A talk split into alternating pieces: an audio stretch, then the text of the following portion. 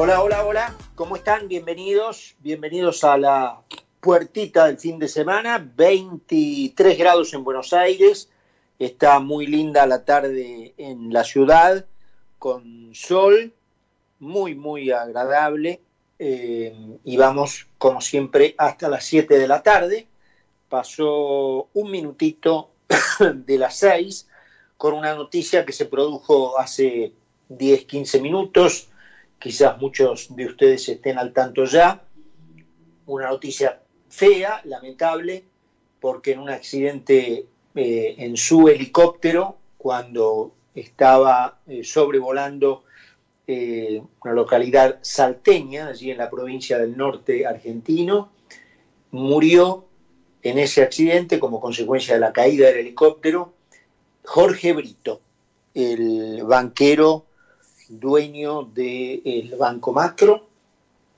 el papá del actual vicepresidente de River, eh, y un hombre, bueno, muy, muy eh, influyente en los últimos años, diría yo, de la Argentina, eh, en todo el, el periodo que arranca con la década de los 2000, diría yo, Jorge Brito, eh, un personaje muy, muy influyente, y antes con una eh, operación más concentrada en, bueno, la administración obviamente de su propio banco, ¿no es cierto? Antes de los 2000, diría yo, en, los 90.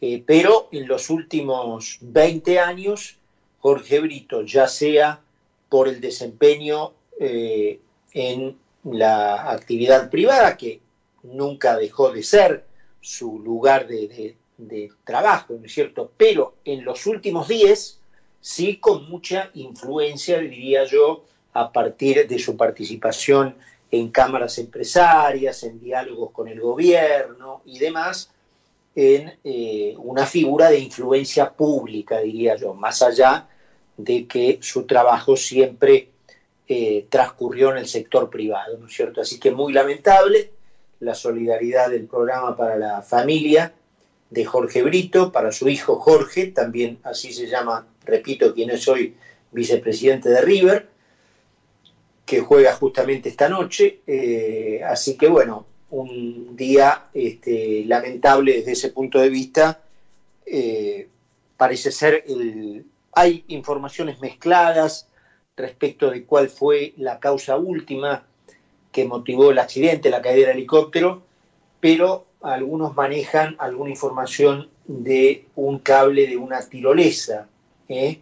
obviamente allí en la provincia salteña, entre las montañas, la actividad turística, si bien ahora sin movimiento, pero eh, tiene este, este, esta posibilidad de lanzarse en tirolesa de un cerro a otro, atravesando un valle, en fin.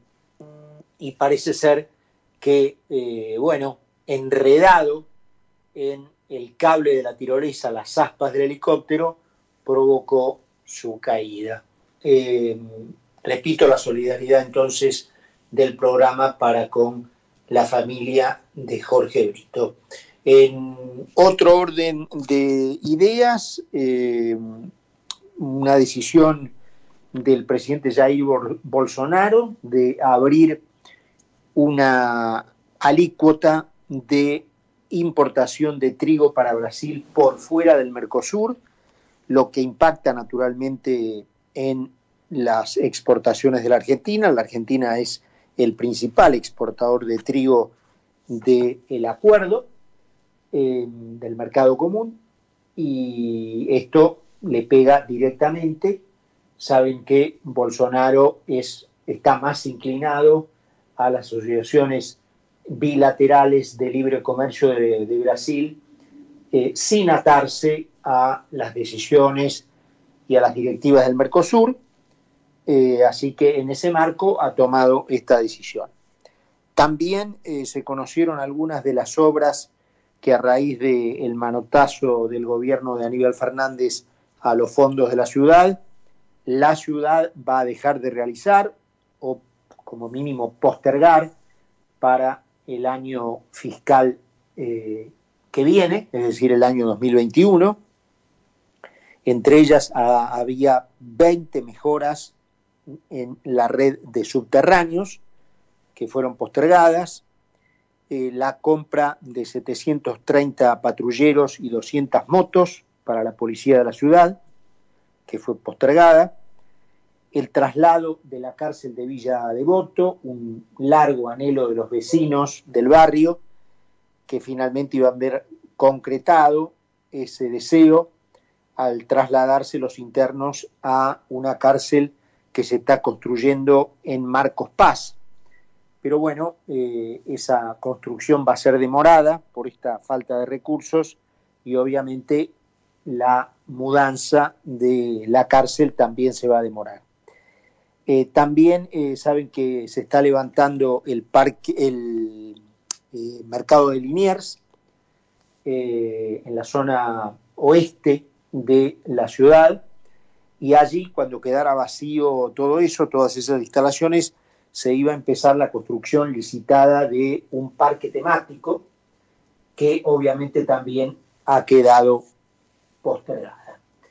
Y en el Senado comenzó a discutirse la modificación a la ley del Ministerio Público para modificar el nivel o la cantidad de votos necesarias en el Senado para la remoción y designación del Procurador General.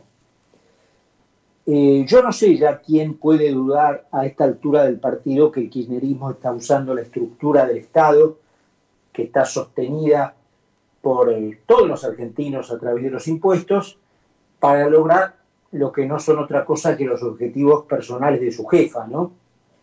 Es decir, toda la Argentina está pagando el plan de impunidad de una persona, de una familia y de una banda de secuaces que los acompañaron y se beneficiaron del latrocinio al tesoro público más grande de la historia del, país, ¿no?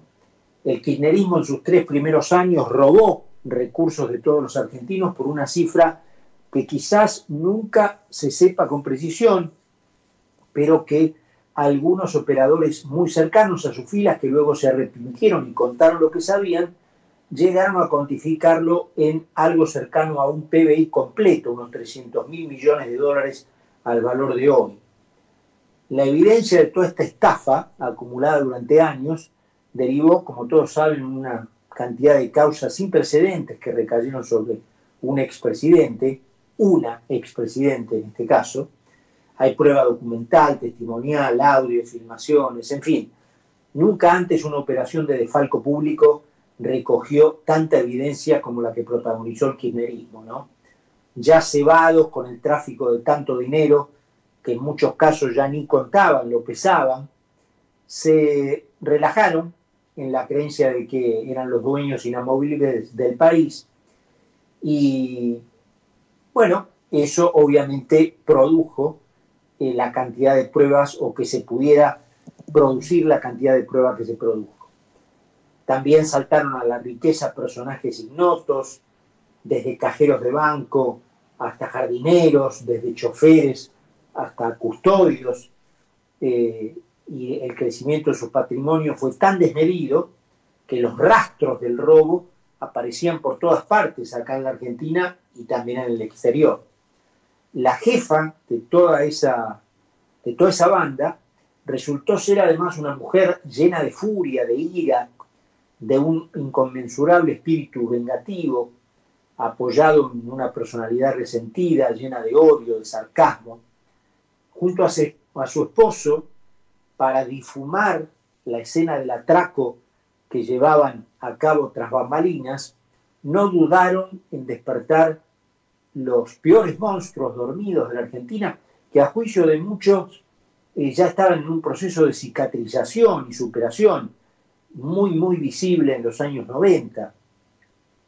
Lo hicieron bajo la sospecha de que una parte de la sociedad aún sedienta de venganza por la derrota en la guerra civil de los 70, los apoyaría políticamente dispensándolos de los robos y hasta defendiéndolos con un ejército de militantes ciegos que estarían dispuestos a negar la realidad con tal de reivindicar a aquellos que para ellos eran quienes habían recuperado los ideales revolucionarios de los guerrilleros. Sin embargo, la exageración de la corrupción sumada a los ya insoportables modales públicos de la expresidente, que no disimulaba sus pretensiones de convertirse en una especie de reina faraón, hicieron que una mayoría bastante estrecha, por cierto, teniendo en cuenta la inmoralidad pública que gobernaba la Argentina en 2015, le diera el triunfo a la oposición.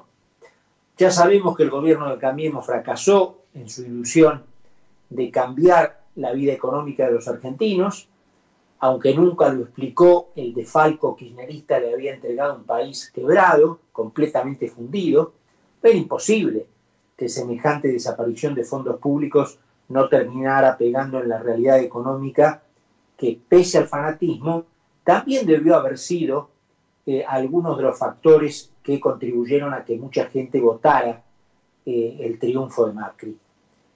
Sin embargo, las tácticas graduales del presidente fueron fagocitadas por la velocidad del deterioro heredado. Paralelamente, la increíble justicia argentina mantuvo en libertad, pese a la cantidad innumerable de pruebas, a Cristina Fernández durante el tiempo en que pudo haberla metido presa. Después ella consiguió fueros nuevamente y eso le permitió articular la jugada política con Alberto Fernández para volver al poder. Y en este cuarto gobierno kirchnerista, además de no renunciar a robar, por supuesto, el principal objetivo de la comandante del calafate es utilizar los mecanismos del Estado para terminar de concretar su absoluta impunidad, además de desarrollar un plan sistemático de venganza contra quienes la llevaron a los tribunales. Semejante maniobra es tan harto evidente que la verdad no entiendo cómo puede haber gente que no la vea con claridad. De nuevo, el fanatismo, de nuevo aquello de Néstor Kirchner, ¿no? La izquierda da fueros, eh, de nuevo el uso de los monstruos dormidos de la Argentina para la absoluta conveniencia personal. Se han diseñado decenas de estrategias desde el operativo PUF, que conversamos aquí el otro día con Luis Gasulla, comandado directamente por un operador a las órdenes de la jefa, que fue Eduardo Valdés, hasta desplazamiento de jueces, remociones en el Consejo de las Magistraturas, presentación del proyecto de reforma judicial, es decir, toda la energía del país trabajando alrededor del tema judicial para salvarla a la señora. Y la última es esta, cambiar las mayorías legales necesarias para designar al procurador. Em, ¿Cuál es otra urgencia del país en estar discutiendo temas judiciales? Yo estaría discutiendo temas judiciales en el orden que le tocan al ciudadano común, la seguridad, eh, las penas, la construcción de cárceles para alojar presos, eh, ese aspecto de la justicia estaría discutiendo. Pero este, con las prioridades y las amenazas y los problemas que tiene el país está lejos de ser una prioridad. Sin embargo, está todo el país bailando alrededor de esto. Como se sabe, eh, para elegir al procurador se necesitan los dos tercios del Senado porque así lo establece la ley del Ministerio Público. El kirchnerismo no cuenta con los dos tercios y por eso está por aprobar una modificación para la cual solo se va a precisar una mayoría simple de la mitad más uno y presentaron este proyecto en el Senado, en donde tiene una amplia mayoría. Hoy un conjunto de 80 fiscales hicieron una presentación ante Parrilli para que piense el Senado en las instituciones antes que en la coyuntura. Y yo preguntaría, le preguntaría a los fiscales qué quisieron decir por coyuntura. Yo, si me permiten, los voy a interpretar. Eh, por coyuntura debo entender lo que le importa a Cristina Fernández. Yo, si pudiera utilizar otras palabras para poner la misma frase que pusieron los fiscales en la carta a Parrilli, le diría, piensen en las instituciones antes que en los intereses personales de Cristina Fernández. porque parece mentira, pero el país está usando toda su estructura institucional para sancionar leyes poco menos que con el nombre y el apellido del beneficiario. Eh, la carta de los fiscales dice, esa mayoría calificada hasta hoy permite una legitimación adecuada en el diseño constitucional para cumplir con la autonomía reservada al procurador como cabeza del Ministerio Público y con ella a la defensa de la sociedad que conocerá que hay un procurador general y que hay fiscales que actuarán en defensa, en su defensa, sin importar las precisiones que se quieran ejercer sobre ellos. Dice la carta de los fiscales, son 80 los que la han firmado, entre ellos el fiscal de casación Raúl Ple, el fiscal Diego Luciani, que acusa a Cristina Kirchner en el juicio de vialidad, la fiscal Fabiana de León, que está a cargo del caso de los cuadernos eh, en, la instancia oral del proceso, el fiscal Guillermo Marijuán, que investigó a Lázaro Báez por lavado de dinero, y los fiscales Ignacio Maíquez, Ricardo Sanz y José María Campagnoli. ¿Qué ocurrirá con todo esto? Obviamente Cristina Fernández va a salirse con la suya y va a colocar seguramente allí a Graciana Peñafort, una militante izquierdista capturada de la rémora de los 70 por la mentira armada con toda astucia por Néstor Kirchner durante el primer Kirchnerato. La designación de un procurador general propio no tiene tanto que ver con el plan de impunidad, sino con la segunda fase de los objetivos del cuarto Kirchnerato, que es la venganza, es decir, la aceleración del plan de persecución a opositores, a periodistas, a intelectuales y a todo ciudadano que ose levantar la voz contra la reina faraón. 6 y 19 minutos, 23 grados en Buenos Aires. Vamos a la presentación del programa y estamos de regreso. En Laboratorios Vago, la investigación y el desarrollo son